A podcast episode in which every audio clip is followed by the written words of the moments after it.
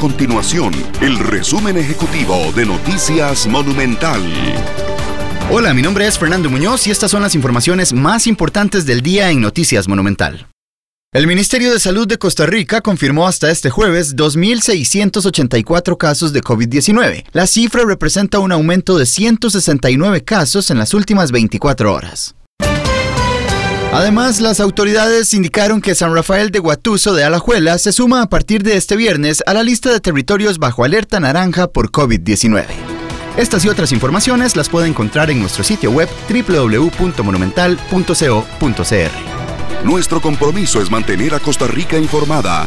Esto fue el resumen ejecutivo de Noticias Monumental.